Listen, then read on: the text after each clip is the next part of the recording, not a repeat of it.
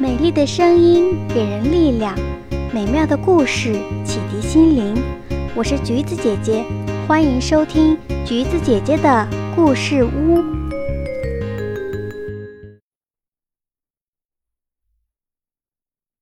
懒惰的小燕子，有只小燕子很懒惰，每天只会躺在巢穴中，张大嘴巴，等爸爸妈妈给它找吃的。那时它还小，爸爸妈妈怕它太柔弱，就把食物喂到小燕子嘴里。慢慢的，小燕子长大了，可是还是和原来一样，从来都不愿意自己去找食物。只知道张嘴要食物，爸爸妈妈带它飞出去一起找食物，可它只是跟在爸爸妈妈后面，从不自己去找食物。爸爸妈妈劝了好多次，都生气不理小燕子了，可是小燕子还是不愿自己去找食物。爸爸妈妈没办法，只好任由它去了。又过了很久，直到有一天。爸爸妈妈也因为年老体衰去世了，家里就只剩小燕子一个人了。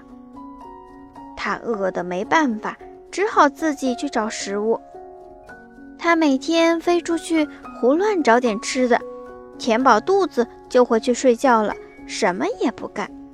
邻居喜鹊大哥劝他说：“小燕子，趁现在天气暖和。”你要多找点吃的东西储备起来，要是冬天到了，到那时就找不到食物了。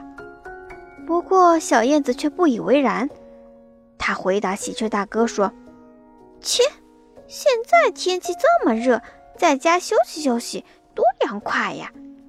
喜鹊大哥看他不听，只好自己忙去了。很快秋天到了。喜鹊大哥又来喊小燕子：“小燕子，我们一起去寻找过冬的食物吧。”可这回小燕子又说：“不急不急，冬天还没到呢，我还想多睡会儿呢。”没办法，喜鹊大哥只好自己去了。北风呼呼地吹，很快冬天也到了。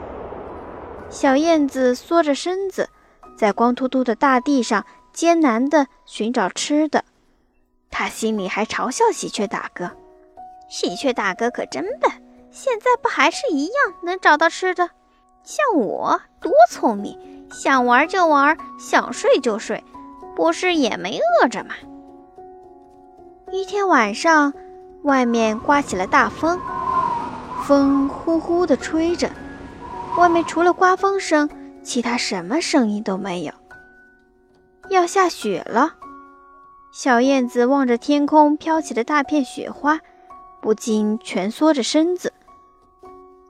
雪已经下了一天一夜了，小燕子又冷又饿。不过到处都是白茫茫一片，又下这么大的雪，到哪儿去找吃的呀？小燕子这才想起了喜鹊的话。心里好后悔，不过已经来不及了，因为时间不会因为它而倒流的。大雪终于在下了三天三夜以后停了下来。一天清晨，喜鹊大哥在小燕子巢穴中发现了小燕子冰冷的身体，原来小燕子是被活活饿死的。